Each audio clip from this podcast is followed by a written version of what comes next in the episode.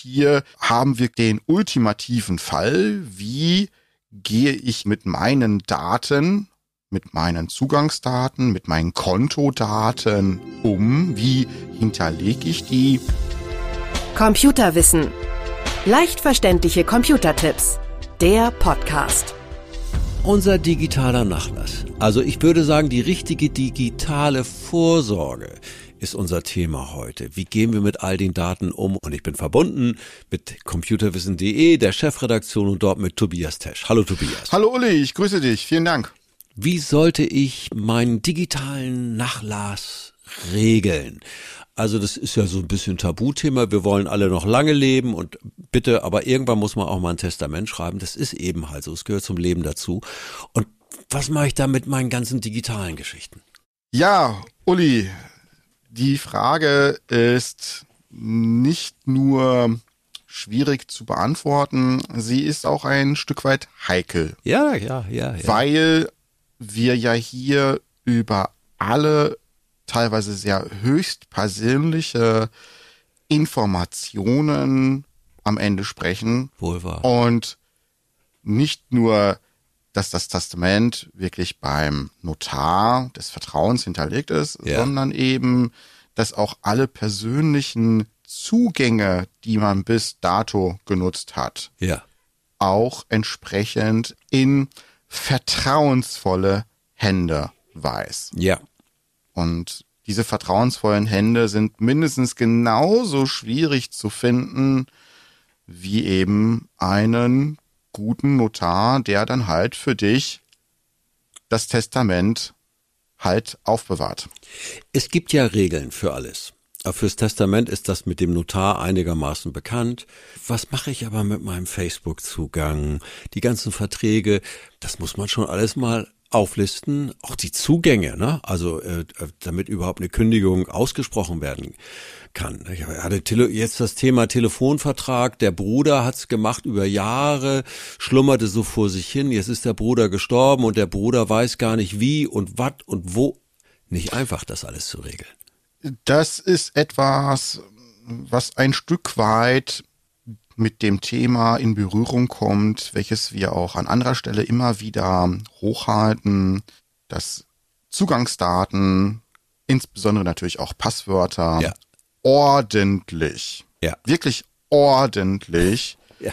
notiert werden sollen. Wir haben ja aus ganz unterschiedlichen Gründen auch immer wieder die Anfrage, oh, große Not, ich hatte am Computer das Passwort zum Zugang eingespeichert und jetzt ist irgendwie diese Einspeicherung am Computer verloren gegangen oder der Computer musste gewechselt werden. Und wie komme ich jetzt an meine Zugangsdaten wieder? Und Ja, ja. da ist ja die erste Frage, wie gehen Sie mit Ihren Daten um? Und Ja. hier haben wir quasi den ultimativen Fall, wie gehe ich also mit meinen Daten, mit meinen Zugangsdaten, mit meinen Kontodaten Ja. um? Wie hinterlege ich die? Und bei einer Bank ist es ja ganz einfach. Da habe ich ja für gewöhnlich auch Vertragsunterlagen. Ja. Okay. Aber wie sieht das denn bei digitalen Diensten aus? Wie sieht das aus, wenn ich also einen bezahlten E-Mail-Account habe? Ja. So, im einfachsten Fall ist es doch so, dass dieser bezahlte E-Mail-Account in dem Moment, wo er nicht mehr bezahlt wird, mir irgendwann selbstständig die Liebe kündigt. Ja, ist aber nicht immer so, ne? Manche haben dann ein Geschäftsmodell draus gemacht und lassen es laufen und lassen es laufen und solange das Konto noch irgendwie funktioniert, wird's auch automatisch abgebucht. Also Holzauge sei wachsam, Auf jeden Fall. sagte man früher, ganz Auf analog. jeden Fall. Und man kann also hier auf der einen Seite sagen, ja, okay, es, es läuft ab oder es läuft nicht ab. Hm. Ähm, ob jetzt eben Geld abgebucht wird oder wenn sie nicht mehr Geld abbuchen können, weil das originäre, also das monetäre Hm. Konto ja halt durch die Erben oder durch den Nachlassverwalter gekündigt wurde, Hm. oder eingestellt, eingefroren wurde, dann werden auch Zugänge irgendwann blockiert. Ja. Aber, und bleiben wir beim Thema E-Mail. Was passiert mit den ganzen E-Mails, die Ja. unter Umständen auch der Nachlass ja nun gerne verwerten möchte? Ja. Also, wenn ich jetzt mal nicht mehr sein sollte, und wir hoffen, das soll ja noch ein paar Jahre hin sein, ne, dann habe ich durchaus das Gefühl, dass also mein Nachwuchs eventuell doch bei mir mal in die E-Mails reingucken möchte. Ja. Ja, um zu gucken, ja, was hat der denn dort alles so eingespeichert gehabt? Ja. Weil auch das gehört ja eben genauso dazu, wie einen alten Schrank auszumisten. Ja, auch das ist ja eine Form der Nachlassverwaltung. Absolut, absolut, absolut. Das ist, hat heute die gleiche Wertigkeit, wenn nicht sogar eine immer stärker werdende. Ja, ich habe meiner Frau mal so Passwörter und alles Mögliche gegeben. Äh, Das muss ich allerdings alle Vierteljahr tun, denn ich ändere die ja durchaus wie empfohlen. Damit geht's mal los. Und dann, wenn ich dir jetzt den Zettel geben würde, den ich meiner Frau gegeben habe, da würdest du laut lachen. Uli, das geht doch viel einfacher. Na, Du kannst doch schlicht und ergreifend für alle digitalen Zugänge auch einen entsprechenden Passwortmanager nutzen. ja, den traue ich immer nicht so ganz. Das ist aber eine Geschichte, die schlicht und ergreifend nicht nachhaltig begründet werden kann. Okay. Ja, und ich habe ja das gleiche Problem wie du. Ja. Ich habe irgendwann die Erkenntnis gehabt, dass über 80 Passwörter und verschiedene Zugänge ähm, nicht mehr so einfach im Kopf Nee. zu handhaben sind. Auch nicht auf dem Zettel. Da geht's nämlich Auch los. vor dem Hintergrund, Ja, ich- wie ich eben schnell und einfach solche Zugänge ändern kann. ja. Und- ja, ja. so ein Passwortmanager ist ja dann auch ein Stück weit mein Nachlassverwalter. Okay. Ja. Weil ich ja über den Passwortmanager zumindestens, wenn ich es konsequent durchführe, Ja. alle meine digitalen Zugänge dort Dienste. einspeichere Ja. und im Gegensatz zu irgendwelchen Dienstleistungsangeboten, die vielleicht von Mormonen oder von anderen Ja. ausländischen Anbietern mir so zugetragen werden.